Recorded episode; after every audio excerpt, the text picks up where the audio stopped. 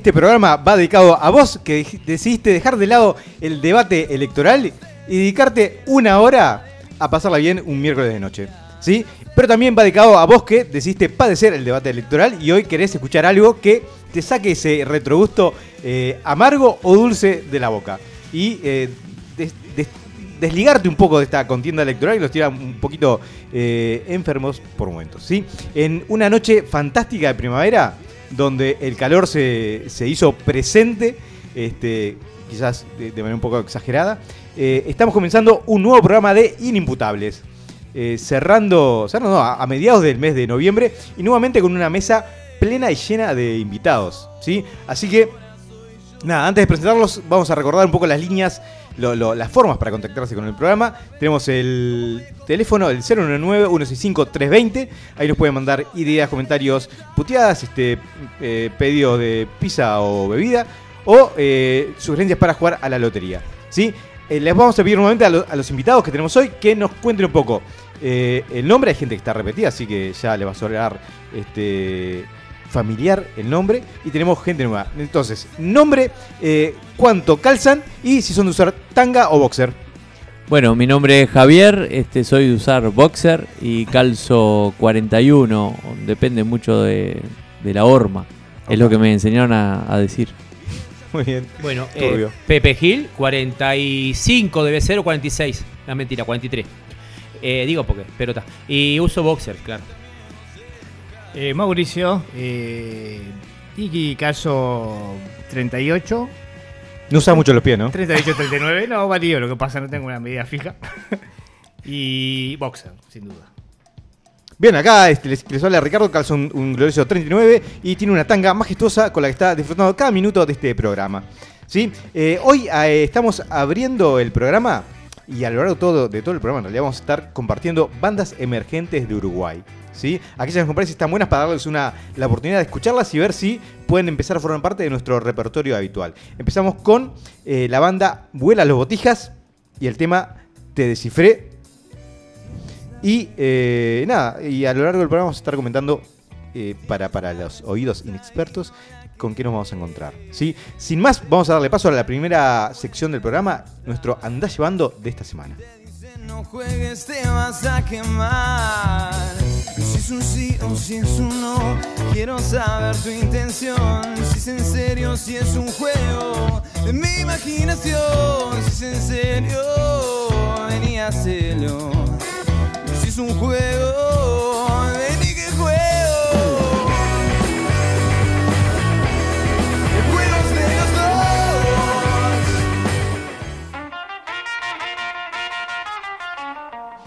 ensalada de actualidad aderezada con unas gotas de acidez y una pizca de groserías. Anda llevando, es bon appetit.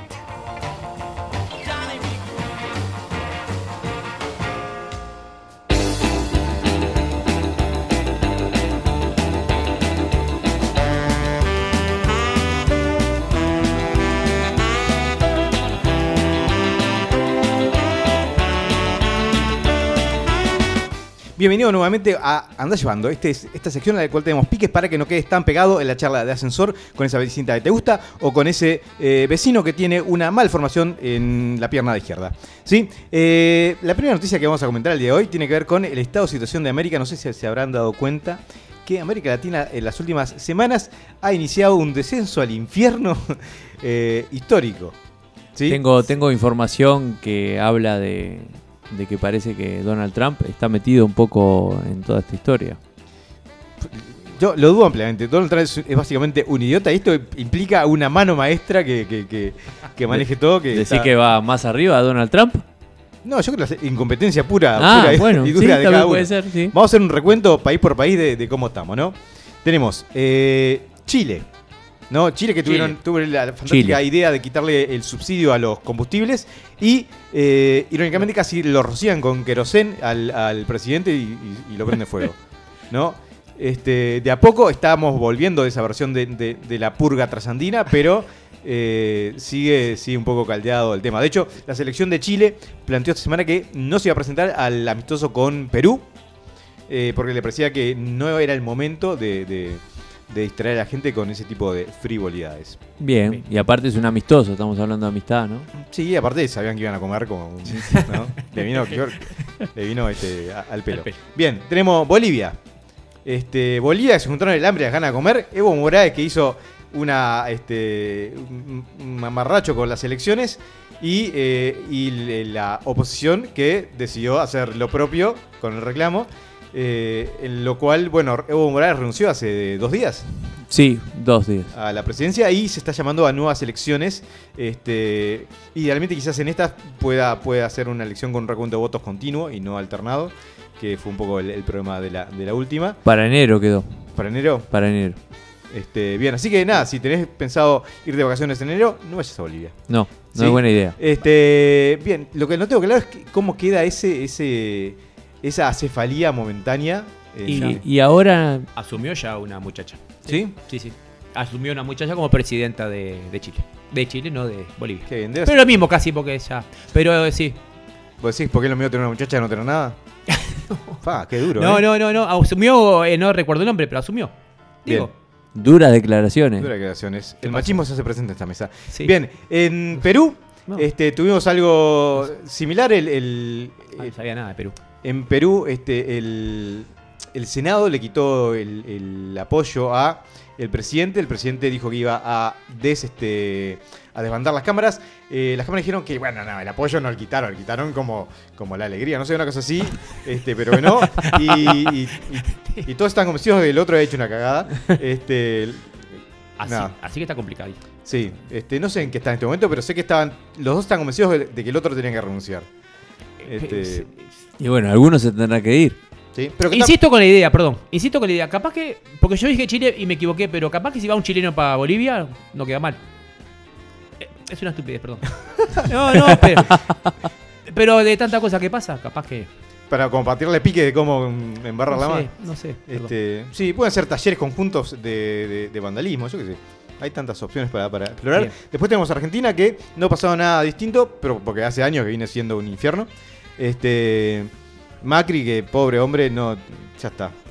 yo creo nunca se vio venir este lo que, lo que sucedió, lo cual es terrible porque lo vio venir la gente del Instituto de Ciego, lo vio venir. Eh, bien, Brasil, que este, tienen el, Bolsonaro Time. Este, y, bueno, y Lula, que acaba de ser este, Lula libre. Liberado por el momento. Mientras, ¿Por? ¿Por qué liberado por el momento? Eh, porque se, se, llegó a, la conclusión de que el, el apresamiento este, habría sido inconstitucional dadas circunstancias, entonces nada, se le dio libertad mientras sigue el proceso, pero eso no quita que eventualmente pueda llegar ah, a, puede volver. a caer, sí. o lo pueden definir en un partido contra Bolsonaro. Por lo pronto yo vi fotos de Lula metiéndose en la playa. Bien. ¿Con ropa? Eh, bueno, algunas no. Las quiero. este, bueno, y después, nada, eh, Uruguay que dentro de todo, dentro de, lo que somos, venido bastante bien. En este momento está teniendo lugar el este, el debate. El debate en la calle Martínez. Eh, para convencer a nadie sabe muy bien quién. Eh, pero, pero, bueno, nos enteraremos. Este, si estás escuchando esto en diferido, probablemente ya te has hecho a tu idea. ¿Sí? Y nada, esperamos que por lo menos sirva para, para a alguien aclararle alguna idea.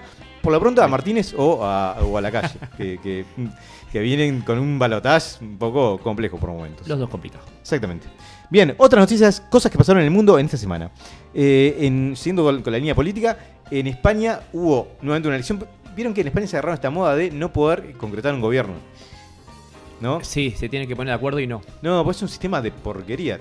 Entre otras cosas que no pueden concretar, ¿no? Es un sistema que está buenísimo en la medida que son dos partidos. Como metiste un tercero que ninguno tiene la mayoría, eh, están ahí. Lo arruinaste. Este, y en esto se generó lo que llamamos el efecto Manini, en el cual Vox, este, el partido de extrema derecha, ganó un montón de, adherentes. adherentes, ¿sí? Este, cual Natalia Oreiro en los años 80 ganó adherentes. Sí, Que le vamos a sacar el IVA. Qué linda publicidad que había. Este, y los perdió el que sería, por hacer una, equivalencia, el, el, Miere de España, ¿no? Que era Ciudadanos, que pasó, que perdió creo que el 80% de los escaños que tenía. Sí. Una cosa terrible. Eh, así que, nada, eh. Eh, está, están ahí entrando el, eje, puede llegar a ser interesante, ¿no? El sistema este capaz que no es bueno. ¿Cuál? ¿Cuál sistema? El democrático. Bueno, Está de- teniendo muchos problemas en muchos lados. Del La momento- conclusión para mí es. desde el momento que siguen teniendo un rey que es el que decide esas cosas, capaz que es el momento de empezar a. Ah, sí. O, o irse al otro extremo y hacer eh, combates. Yo haría combates en la arena. ¿Sí? ¿No? Los, los tres candidatos que salgan, espada en mano y. Y que el que gane el mejor. O tener un rey que use espada es como un. Que no use. Es un despropósito. Sí. ¿Sí? Bien, siendo con otras noticias, una que parecía interesante para compartir, no por lo trascendente, sino por lo bizarra, y, y nos parece que siempre hay lugar en este, en este segmento para eso. En Soriano, eh, una mujer quiso entrar a la cárcel llevando escondido en su recto eh, Viagra, droga y un encendedor. Eh, Exactamente. Lo de la Viagra y la droga, está. Porque se anula mutuamente. Eh, sí, no, no, no, pero- no. Es, es, es claro. Yo que. Vos tenés ya todo el, el discurso, porque, o sea, es clarísimo. No sé, porque no sé por qué llama la atención. Digo, No- Viagra. Viagra para el. Una erección. Sí, de- del marido La- la que está visi- dentro, o el novio que está dentro, o el hombre que está dentro. Claro. Sí. El otro dijiste, Droga. eh, droga, porque mientras nos drogamos. Claro, y el sí. cigarro para después. O sea, el, el encendedor es para el cigarro. O Sí, sea, igual yo Le me- faltó el cigarro. Me, me pero... parecía interesante el complemento, ¿no? Porque con- te hace el papotazo y se te baja el amigo y con la Viagra Ah, no estaba tan No, claro, sí. lo- los rezos ahí me parece más que nada. El hay- encendedor. Hay, hay mucha gente que, claro, que dice, no, es la, la droga se te abre, se te la absorbe el. Sí, sí. se te droga la cola, no sé qué pasa. Este, pero el encendedor, claro, donde te sientas medio fuerte, da chisperío ahí, y haya comido poroto la noche anterior. Eso es Eh, verdad. explota todo. Reventaste con una garrafa de Pero- butano. Y se la encontraron todo. No sé en qué condiciones. ¿Cómo, Claro. ¿cómo Yo fue? claramente nunca voy a ir a una cárcel porque si en una visita alguien Eh, llega Y te. por norma a revisar tu ano y encuentra eso, Claro. es porque es una costumbre. Eh, Porque el tema es capaz sí. que no encontraron todo. Capaz que hay más. Sí, o no sé si se le cayó, capaz que la mujer, ¿no? Se le. Claro. Claro. Capaz que se quiso tirar uno, ¿no?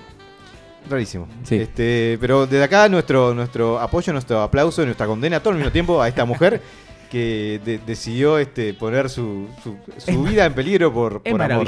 Por tener un- un- una tarde salvaje de sexo. Sí, no tuvo culo en este caso. este, bien. Bueno, y la última, y nos vamos con esto eh, cerrando el- el- la sección. En Uganda, una mujer este, fue famosa por mantener una, un casamiento con tres hombres al mismo tiempo. ¿no? Muy bien. Ella parece que. En, Trigama. Trigama, sí. Este, parece que luego de, de varias experiencias poco, poco felices en amor, se dio cuenta que no tenía que buscar al hombre perfecto, sino a, a más de uno que se fueran complementando entre sí.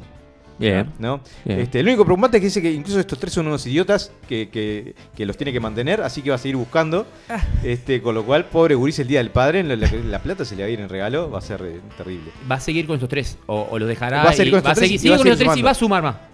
¿Tá? Así que nada, si vos estás en, tu en tu casa, no, no tenés una vida de pareja, tenés ganas de viajar, tenés ganas de conocer el mundo y no tenés prejuicios raciales, Uganda. andate a Uganda y en una de esas, este, Enganchás con la Ugandes. sí, sí, te, te- te haces acreedor al, al- al- Te sumás a eso estúpido, digamos. a ese plan Mides este, tribal que existe por allí.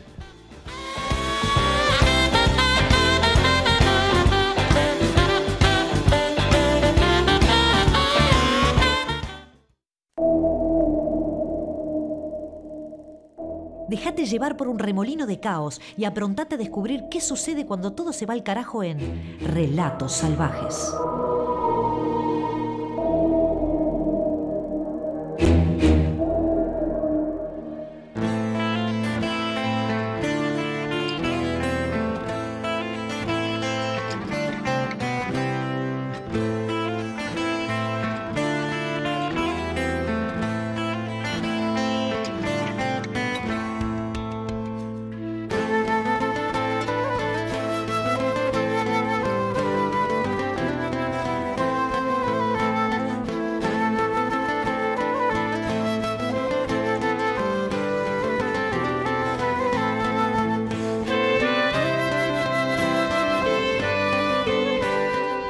Bien, y con esta música vamos dando lugar a Relatos Salvajes, esa sección en la cual hablamos de este, hechos, sucesos, relatos, peripecias que nos parezcan trascendentes, importantes o llamativas. En este caso tenemos en el otro micrófono a Mauricio que, eh, además de ser eh, una persona que tiene un canal de YouTube donde inhala distintas sustancias, eh, también es profesor de historia y va a aprovechar ese, ese conocimiento para hacernos un poco menos ignorantes. ¿De qué vamos a hablar hoy? Bueno, buenas noches primero. El tema que vamos a tratar, que lo vimos, eh, la idea era en Halloween y bueno, sufrí un, un accidente, eh, un pequeño accidente que luego comentaremos. Eh, es sobre el juicio de Salem, básicamente, ¿no? De la casa de brujas que se dio en Salem, en un pueblo de, Ujú. de las seis colonias norteamericanas. Y hablar un poquito de cómo se dio el proceso, de qué consecuencias tuvo, por qué se llegó a esa histeria colectiva. ¿Cómo construyeron esa casa? Bueno, también podríamos. y, y relacionarlo un poquito con el presente, porque creo que mm, se pueden tomar algunas lecciones de lo que pasó en ese. Sí, además es un término tan, tan. que ha tenido tanto peso en la historia que al día de hoy el término casa de brujas se, se usa de manera simbólica para representar situaciones que en la estructura son similares a lo que sucedió. Claro, eh, a- eh, quisiera agregar una cosa. En realidad, las, las casas de brujas eran comunes durante toda la Edad Media. Estaba muy a la mierda entonces. Lo que, no, lo que pasó en Salem, y es por eso que es recordado y es conocido, es que fue una cosa masiva. este, que en realidad siempre eran uno o dos casos. Acá estamos hablando de 19 personas que fueron ahorcadas este, y cientos de acusados y detenidos. ¿no? Por eso la, la- la masividad de cómo fue la, la- la situación fue lo que llevó a la fama. Este, que en realidad se va a conocer a mediados del siglo XX. Porque hasta mediados del siglo XX era un hecho no muy conocido. Ah, mirá, yo pensé que era siempre algo voz populi. No, no, no tanto. Eh, Se conocía, pero mundialmente conocido fue a partir de los años 50, de- a partir de una novela, de una obra, mejor dicho, de teatro de Arthur Miller, que llevó adelante en los años 50 en contra, eh, utilizó los, el juicio de Salem como una alegoría del macartismo, que era una política que se llevaba adelante. en- Sí, sí. La búsqueda de comunistas. Exactamente. Eh, eh, comunistas y aquellos traidores a la patria que afectó especialmente a Hollywood, a directores, a autores. Este, u- bueno, el caso más renombrado es el de Charles Chaplin, ¿no? Que forma parte de la lista negra de- del macartismo en realidad. Y Bien. tenía consecuencias de eso. Pero Bien, bueno. ¿cómo arranca esto en Salem entonces? Bueno, Salem. Eh, vamos a ubicarnos un poquito porque yo digo Salem y capaz que no tienen ni idea de dónde está Salem en sí. Entonces está bueno ubicarlo en el tiempo y en el espacio, ¿no? Salem es un pequeño pueblo del estado de Massachusetts eh, que formaba parte de las antiguas colonias eh, norteamericanas, británicas, ¿no? En aquel momento.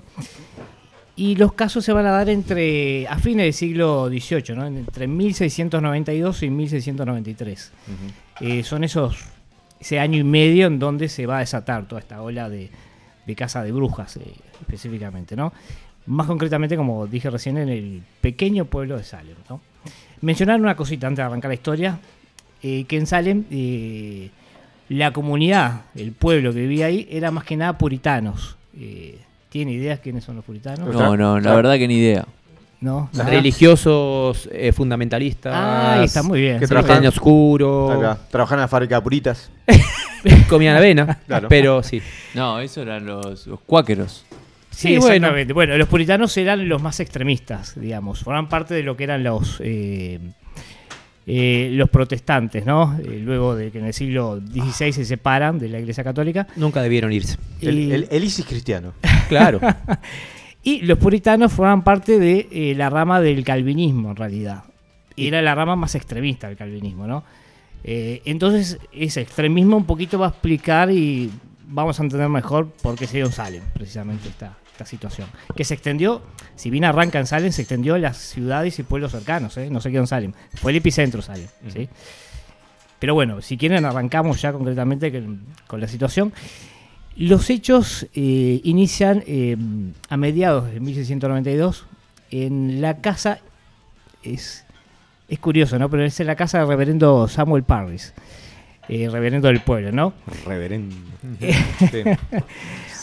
Eh, en esa casa se juntaban en general eh, hace a mediados del- de 1692 una serie de jovencitas y niñas Claro. Qué Bueno. lindo. a, Claro. a Bueno, escondidas, a escondidas, no, La famosa hija del pastor. Se habrá Eh, película de eso. Bueno, entre estas niñas estaba la hija del de reverendo, en realidad. Claro, la Ah, peor de que todas. en teoría estaba a escondidas eh, sin que el reverendo supiera, ¿no? De esta Una situación. murientita. sí. Bueno, eh, se juntaban ahí y básicamente lo que hacían era escuchar historias eh, de leyendas de brujería y de vudú que les eh, narraba la esclava de Samuel Parry. Samuel Parry tenía esclavos, en esa época era normal, en Común. colonias norteamericanas, Claro. tener esclavos de origen africano. Esa funcionaba como radio, ponele. Bueno, algo así, ¿no? Y tenía, bueno, historias, contaba historias, narraba, según lo, lo que dicen los jóvenes, eh, perturbadoras y escalofriantes, ¿no? Se llamaba Tituba la esclava. ¿Cómo, cómo, cómo, cómo? Tituba. Tituba. Tituba. Eh, y era de Barbados, era procedente de Barbados. Eh, no es menor el dato, porque Barbados también es, eh, es en donde, por ejemplo, el vudú Claro. se trajo de África y se, eh, se mezcló con el cristianismo y creó una nueva versión del vudú. No es el vudú africano, hay un vudú africano y hay un vudú del Se Caribe. digamos. sincretizó. Pensé que se iba a decir una nueva raza. No. El vudú, el vudú cristiano. Bien. Bien. Y bueno, y los relatos de esta, de esta esclava llevaron a, a, a estas jovencitas, luego de varias semanas, a eh, sentirse afectadas, básicamente, ¿no? Por los perturbadores que eran, en teoría, estos relatos. Y a las pocas semanas, eh, tanto la hija que se llamaba Elizabeth, que tenía nueve años, la, la hija de reverendo, y su prima, o sea, la sobrina de, de reverendo, Abigail, de 11 años, Abigail. eh, Abigail, sí. eh, nombre común, ¿no? Para la época. Eh, Raro. Era la Sheila de la época. Claro. Ah, O sea, a ver si entendí bien. Sí. Contaban cuentos de terror Sí. y de vudú a niñas de 9 y 11 años. La esclava, sí, sí, sí. Y todas las niñas eh, encantadas en su momento, ¿no? Sí, ¿te parece raro? De escuchar no, cosas. A ver, estamos, claro, estamos en una comunidad muy cerrada. Sí. Entonces todo esto era como, wow. mejor, mejor eso que no vean Crepúsculo como ven ahora, que les arruina más la cabeza. No había Netflix ni nada por el estilo, entonces tenía que divertirse de alguna manera. Pero es obvio. Venía por aquí. Eh, bueno, ¿qué pasó? Luego de unas semanas de escuchar estos relatos, las primeras afectadas van a ser la hija y la y su prima, ¿no? Eh, eventualmente. ¿En qué se vieron afectadas? Bueno, su comportamiento empezó a, a cambiar. Eh, empezaron a tener act- actitudes hostiles, eh, empezaban a tener incluso convulsiones, que no se sabe bien si eran ¿Habrán simuladas o no, pero tenían convulsiones. Tipo, venía a tomar la sopa. ¡Metete el soplo! Bueno, balbuceaban palabras ininteligibles, eh, hablaban. Eran adolescentes, o sea. Adolescencia sí, se dice ahora. adolescencia. Se llama Ahora se dice adolescencia. Pero. Bro. bueno, pero incluso hay testigos que fue más allá de esta situación y afirman que llegaron a imitar el, el comportamiento de lobos y perros, ¿no? Esto es Ah, perra. en cuatro patas, Bueno, aullando. ¡Perreo se dice! ¡Perreo! sería tan fácil hoy. aullando y, y ladrando, ¿no? Eh, una situación hermosa. Eh, A mí me ladran en casa todavía. ¿eh? Pero situación hizo que reverendos se sintieron situación hizo que reverendos se sintieron situación hizo que reverendos se sintieron situación hizo que reverendos se sintieron situación hizo que reverendos se sintieron un poquito como eh, alarmado, ¿no? ¿Y sí? Viendo a su, a su hija y, y a su sobrino ladrando. Perreando, claro. sí. Bueno, empezó a buscar una explicación, ¿no? Esta noticia se difundió por todo Salem y casualmente luego que se difundió esta noticia, varias jóvenes y niñas de todo el pueblo empezaron a tener comportamientos similares, ¿no? Eh, casualmente, por eso repito, ¿no? Se, se hizo moda. Sí, exactamente, se hizo moda, como ellos hicieron, bueno, vamos a, a extenderlo por ahí. Sí. Y todos los padres empezaron con la histeria, ¿no? Bueno, ¿qué pasa acá, no? En su momento. Eh, ¿Cuál es la, la- la cuestión en sí? Eh, en esta eh, situación ya media calamitosa que había, entra en escena un personaje importante, ¿no? Que va a ser el médico de Salem, William Griggs, se llama. ¿Qué hace William Griggs? William Griggs examina a estas niñas, a estas jóvenes, les busca, según bueno, el comportamiento que tenía, alguna patología, no encuentra nada desde el punto de vista médico y llega a la lógica conclusión de que es básicamente una posesión demoníaca, lo que sufren estas, estas niñas, y lo dice tranquilamente. Es muy Sí. común, muy común, Sí, sí, muy sí, común. sí, que el médico lo diga. Sí. Al decir esto el médico, bueno, el pueblo salen ya un poquito, se lo tomó un poquito más en serio, ¿no? Porque era un tipo muy respetado. Eh, Uy, eso es muy caro, dijeron. Sumado a esto, que ya era bastante, aparece de nuevo el reverendo. ¿Qué hace el reverendo? Eh, el reverendo hace una pequeña investigación y acusa a Tituba y a su esposo, básicamente, de crear un pastel embrujado. ¿Qué es esto del, del pastel embrujado? Se no? entiende, se entiende. Bueno, exactamente. Es un pastel que según eh, la investigación que hace el Everendo, estaba hecho con harina de cebada, normal, Va. pero tenía un componente que le daba estos poderes mágicos que era orina de niño, básicamente. ¿sí? Ay, como los, los muffins soñadores de la época. No sería. Porque porro paraguayo, capaz. Capaz que sí, sí, sí, sí. sí. Que huele muy parecido a orina de niño. Le pusieron Sí. orina de niño, pero quién sabe, ¿no? Que tenía adentro. O sea, una- un, un brownie con, con porro, ¿no? Con marihuana. Bien. Algo, algo por el estilo. Podría ser. Eh, bueno, obviamente que dentro de su explicación, la hija y la sobrina comieron esto y empezaron a, Alucinar. a alucinar, a volar, etcétera, etcétera, ¿no? Eh, obviamente que la primera en caer va a ser Tituba, ¿no? Esto está más que claro. Ya por ser esclava y al descubrir que era la que llevaba adelante estos relatos de forma escondida, bueno, va a ser la primera en caer. Pero a partir de, esta, esta doble situación del médico y del reverendo, ya todos salen, se, se revoluciona y empieza poco a poco esta histeria colectiva a buscar brujas por todos lados, ¿no? Y digo brujas porque en realidad la mayoría van a ser mujeres que, van a ser encarceladas y eventualmente eh, muertas, ¿no? Condenadas y muertas por ahorcamiento. Eh, se va, y el proceso comienza con cuatro mujeres, ¿no? Se va a, a condenar inicialmente a cuatro mujeres. ¿Cómo se hace para condenar a estas primeras cuatro mujeres? Bueno, Elizabeth, eh, Elizabeth el- un jurado que se conforma después de todo esto que pasó, uno de sus miembros era el reverendo precisamente, la presiona a que declare, ¿sí? Y ella declara en contra de estas cuatro mujeres. ¿Quiénes son estas cuatro mujeres? Bueno, ahora voy a mencionar rápidamente quiénes son y vamos a entender un poquito me- mejor por qué se las acusaba a estas cuatro mujeres. La primera es Tituba, obvio, ya dijimos, ¿no? La esclava del reverendo, ya está, ya fue. La segunda es una mujer llamada Sarah Good. Eh, era una anciana terrateniente que eh, hay do- una- un- dos fuentes, ¿no? Hay una fuente que decía que mencionaba que ella decía que era atea, ¿no? Y hay otros, otra fuente que mencionaba que no era atea, pero no era muy devota de las prácticas puritanas. Entonces, una u otra opción no tenía el, eh, El beneplácito. el beneplácito de la comunidad. Hacía el amor con su esposo con los ojos abiertos. Por ejemplo. ¡Ah, ¿no? perra! Una locura Claro. la época. ¿Sí? Bien. La tercera es otra Sara. Está de, de moda el nombre Sara. Sara Osborne. ¿Quién era Sara, Osborne? Era una indigente eh, que tenía un defecto congénito que le hacía cojear, ¿no? ¡Ah! ¡Qué susto! bueno! Calma, calma. Yo, es yo tenía de pasar algo parecido. Sí. Yo tenía un no vecino. terminó. ¿Ah, sí? Sí, un vecino que era rengo de día y cojo de noche. Pero no fue condenado, ¿no? No. Importante. Bueno, esta doble situación va a ser que también es un blanco fácil para, para eh, eh, que caiga dentro de Habladurías. Exactamente. La última es Marta Corey. ¿Quién era Marta Corey? Era, no era ni esclava ni nada por el estilo, pero era la madre de un hijo mestizo legítimo, ¿no? Eh, había tenido un, un hijo con un esclavo, entonces también fue repudiada. ¿no? O sea, se Sí. sacaron de encima todo lo que andaba en la vuelta Sí, que no les fácil, servía. Los, los, eh, los objetivos más fáciles fueron los que cayeron inicialmente. Luego de estas cuatro mujeres empezaron, el jurado empezó a eh, extender las acusaciones, más de 150 personas fueron acusadas. De estas 150 personas, 19, 15, hom- eh, 15 mujeres y 4 hombres eh, terminaron en la horca.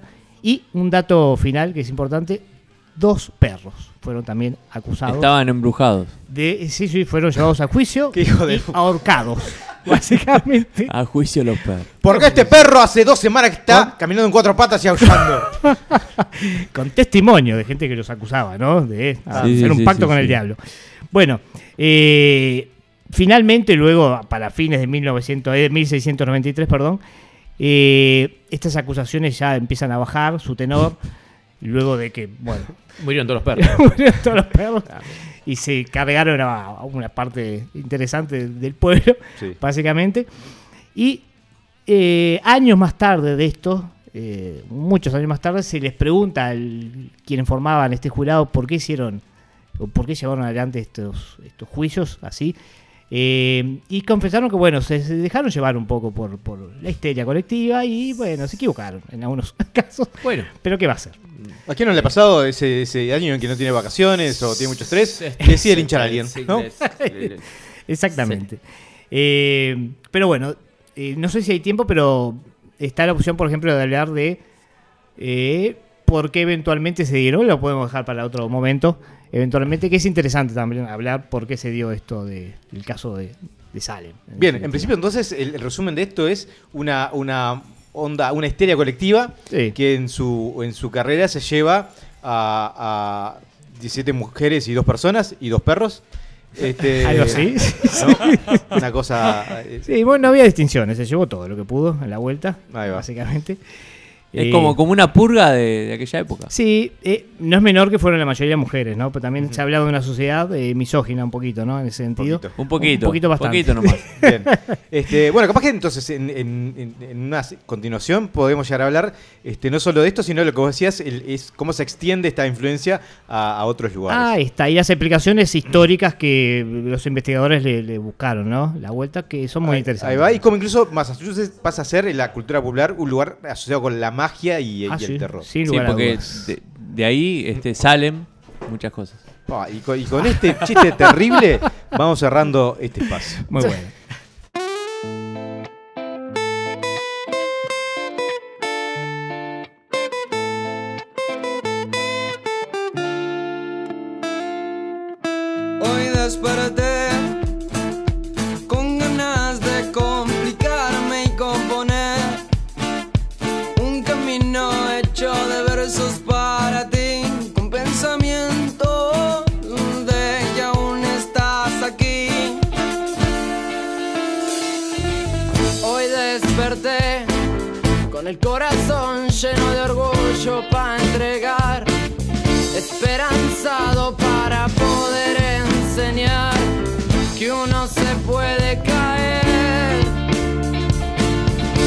También se puede levantar.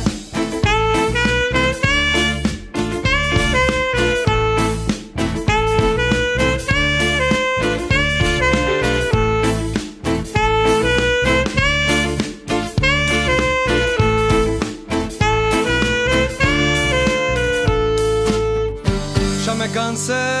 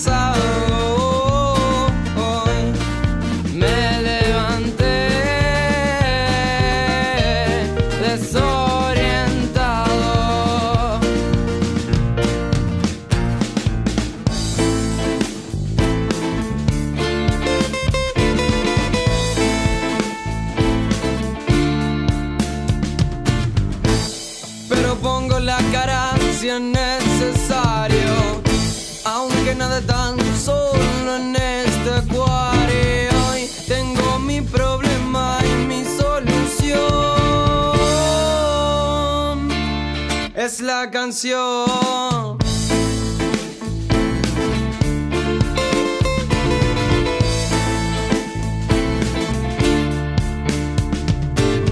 ahora estoy rumeando sin el ruido de tu voz, destinado sin destino y así voy, para no quedarme en el ayer y empezar a escribir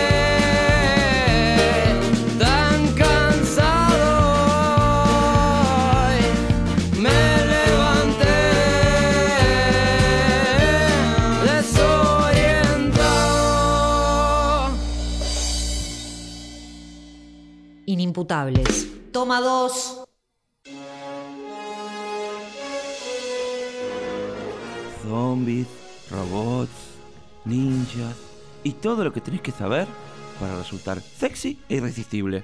Con Ricky el Friki.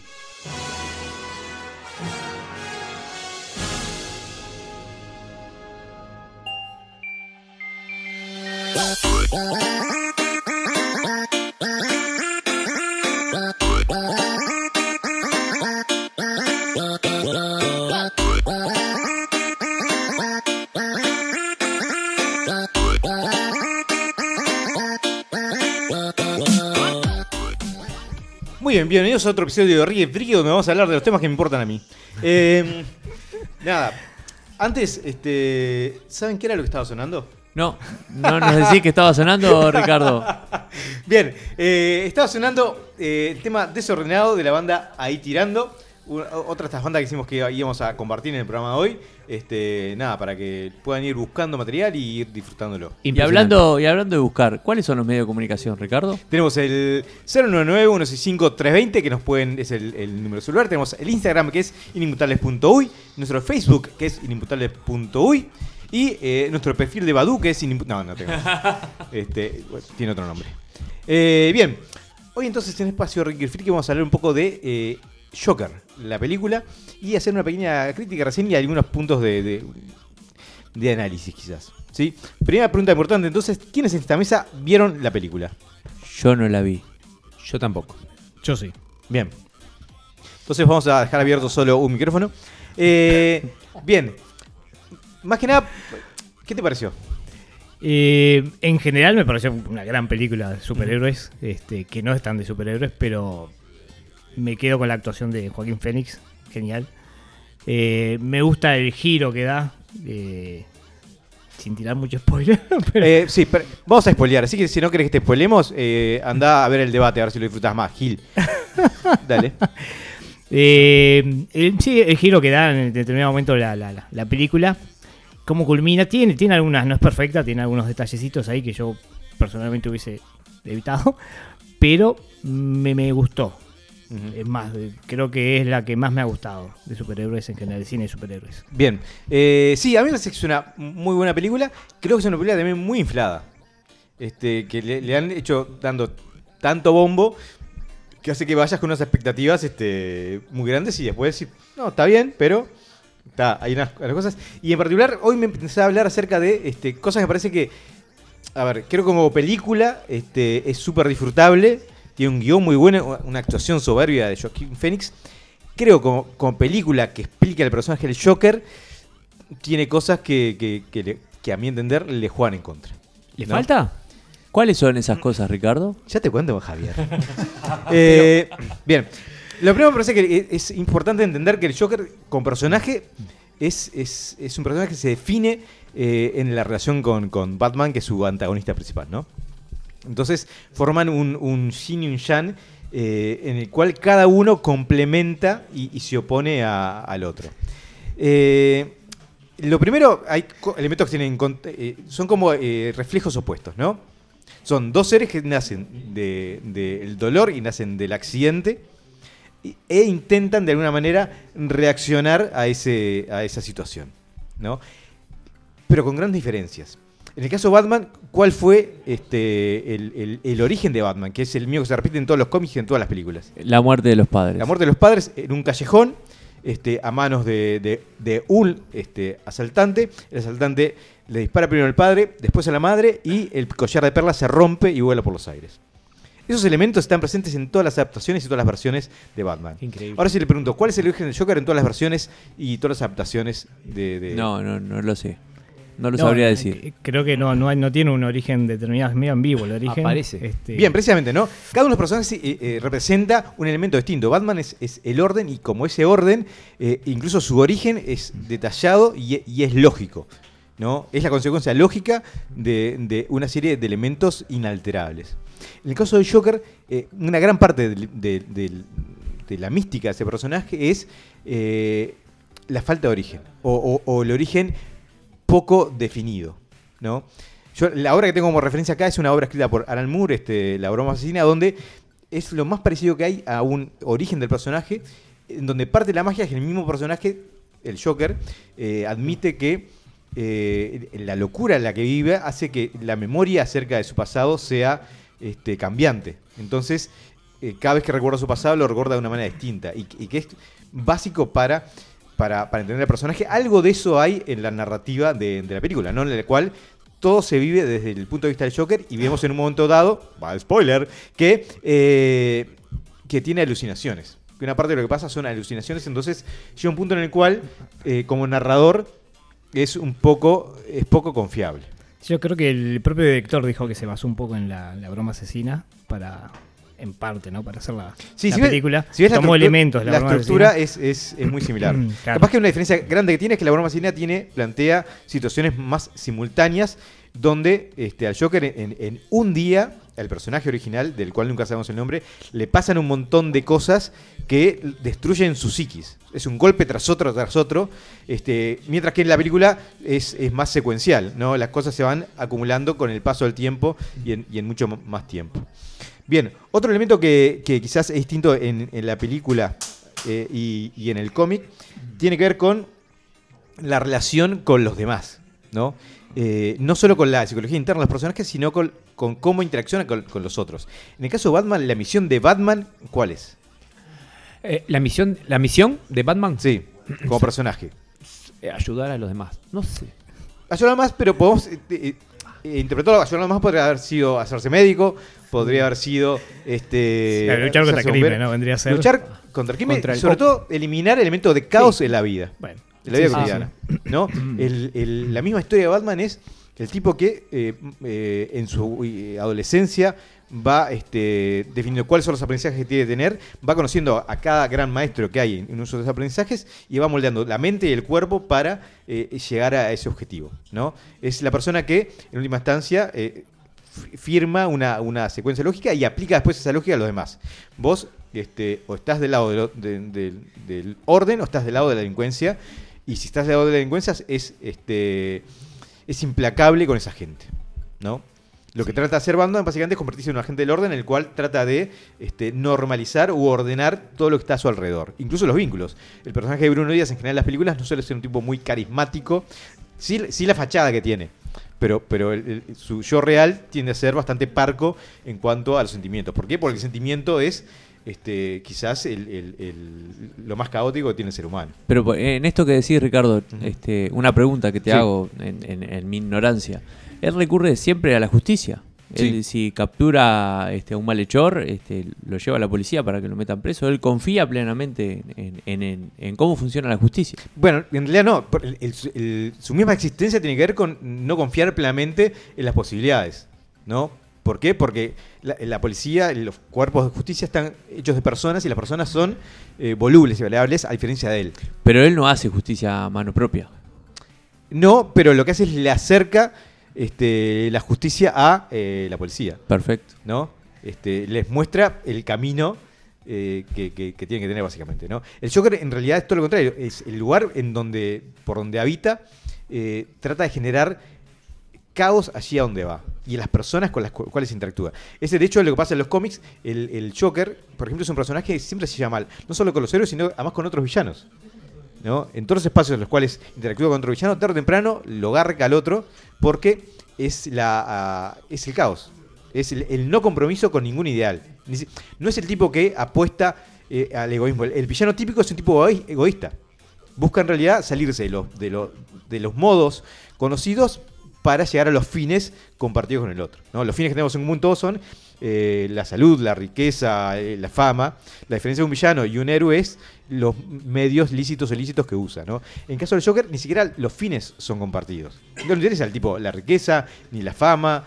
No, no sabemos qué le interesa, es muy voluble. Quizás el, Joker de, de Heath es el que representa más esa imagen en cuanto a el tipo que quema la pila de dinero porque en realidad le interesa otra cosa, no, no el, el- el bienestar económico. Tal vez como la, la locura en estado puro, ¿no? En Ahí ese va. sentido. Es, Este, es como vos dijiste recién, la antítesis total de, de Batman. Exactamente. Y quizás el, el Joker que vemos en la película este, tiene más cosas de, de- de egoísmo o, o- o de resentimiento que de, que de caos este, real. ¿sí? En la película esta. Sí, no es, tan- no es tanto la anomia, sino es, es la protesta. Este, y, es una diferencia que, no es menor, ¿no? porque tiene que ver con cómo trasciende a esa situación este, inmediata. Eh, bien, después tenemos lo que es la... A ver, la- las características de, de- ambos, de Batman y el Joker, en cuanto a capacidades. Ambos, si bien apuntan a medios distintos, los son, son brillantes en lo que hacen. ¿No?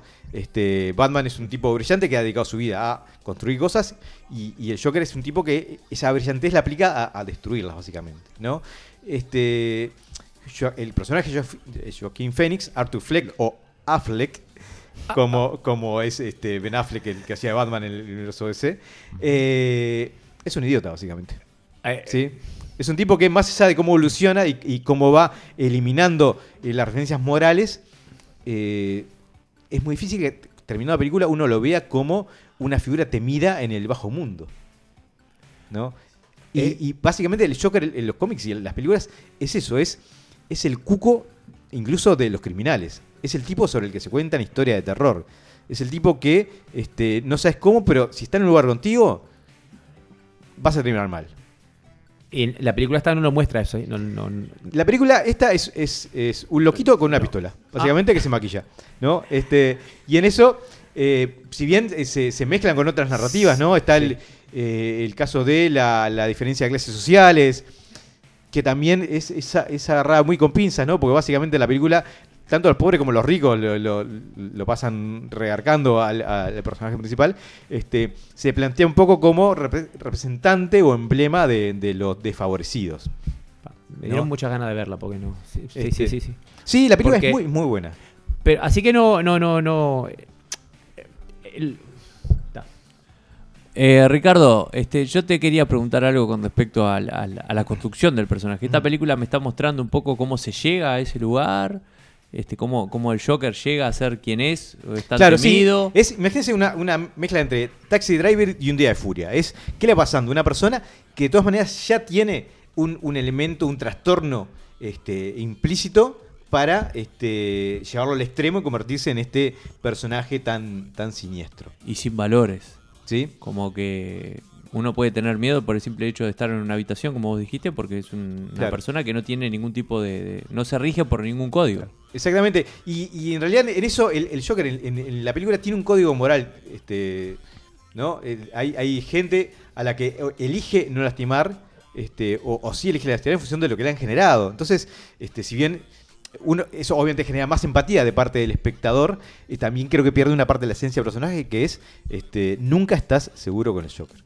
Este, es un personaje eh, que además el, origen que, va creando es siempre tan ambiguo que no puedes estar seguro de si lo suyo es maldad o es enfermedad. Y parece que esa, esa nebulosa es clave para entender al personaje. Y que es una opción, obviamente forma parte de las opciones conscientes creo que tomó el guionista en la película, decir, no, es un tipo que está desequilibrado, representa al extremo al cual puede llegar esa, esa gente cuando la sociedad eh, los, desprecia y los desvincula.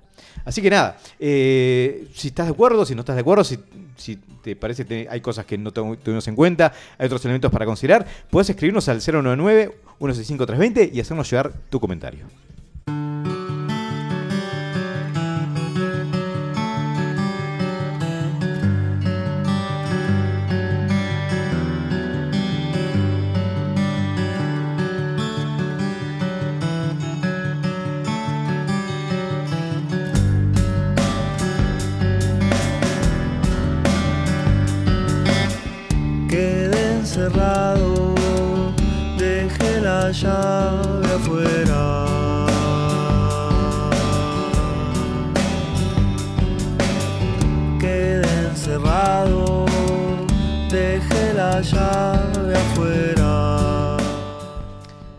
Esta manera vamos otra vez llegando al final de un programa. En, decíamos hoy, en una noche en la que la primavera se ha hecho presente finalmente, luego de tanto castigo.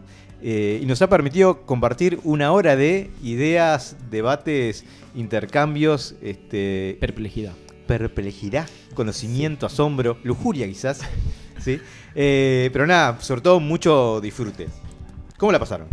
Yo la pasé bárbaro y como siempre quiero dejar un, un saludo este, a, a una persona que, que me escribió encarecidamente, que se hace llamar Lolo Gris Asiático Pito Chico. Este, y eso, y la pasé bárbaro, la pasé muy bien. ¿Con él? Me gustó mucho, la pasé con el Sí. Pito Chico, la pasé muy bien también. Este, y bueno, agradecer este, a la persona que vino a hablar de, A la persona. Sí, sí, de las brujas de Salem, que La me olvidé el nombre. Este, y, y Eh, bueno, no tengo mucho más que para decir.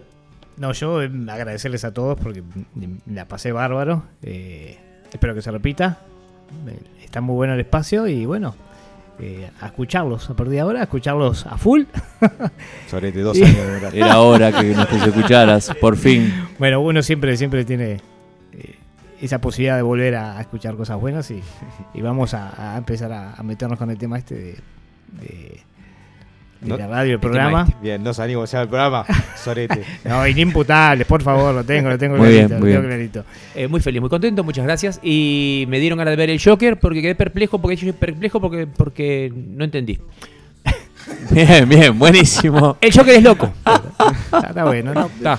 Bien, Pero la quiero ver, la quiero ver y después te podría decir porque. Bien. Bien, después compartimos impresiones. Ricardo. No, sí. Sí, adelante. No, una cosa in- interesante que está planteando Michelle, me parece que es este, siempre está bueno abrirse la posibilidad de cosas nuevas, este, de, de- de sabores, de experiencias, de Siempre películas, de, de música. Sí. Este, nada, porque e- esas cosas son las que nos sacan de la monotonía y, y nos ayudan a, a mantener una, una mente abierta y activa. Algo que en estos tiempos, y sobre todo a veces en los años parece un poco difícil, ¿no? El mantener una, una mente abierta y dispuesta al diálogo y al intercambio, cuando uno a veces quiere encerrarse en su verdad y tratar de demostrar a todos que la suya es la que vale y la de los demás este, no vale mucho. Pero, eh, ¿de qué otras formas podemos hacer también eh, esta, esta experiencia de abrirnos a cosas nuevas? Bueno, yo creo que mm, tratando de escuchar este, estas bandas emergentes que vienen a Uruguay a transmitir eh, su música, su arte, este, ¿y con qué nos vamos, qué nos vamos a escuchar, Ricardo? Bien, precisamente para, para dejarlos con una experiencia nueva también, vamos a ir cerrando con el tema Rastros, que está a cargo de Florencia Bonavita. ¿Sí? Toca el 22 de noviembre en Sala Camacuá. Así que nada, escúchenla, dense esa oportunidad y si les gusta, acompáñenla en ese, en ese espacio. De nuestra parte, muchas gracias a todos por acompañarnos y los esperamos dentro de una semana cuando el aire se torne nuevamente inimputable.